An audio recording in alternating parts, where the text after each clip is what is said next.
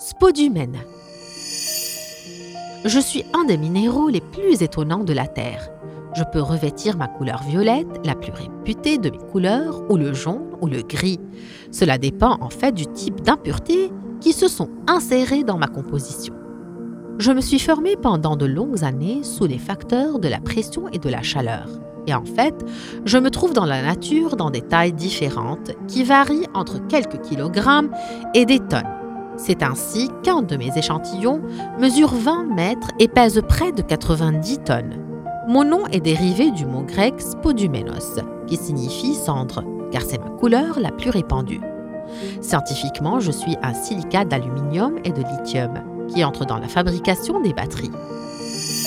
On m'utilise également dans la confection des bijoux lorsque je suis transparent. Je me trouve dans diverses régions du monde, comme le Brésil, Madagascar, les États-Unis d'Amérique et la Suède, où j'ai été découvert pour la première fois en 1800.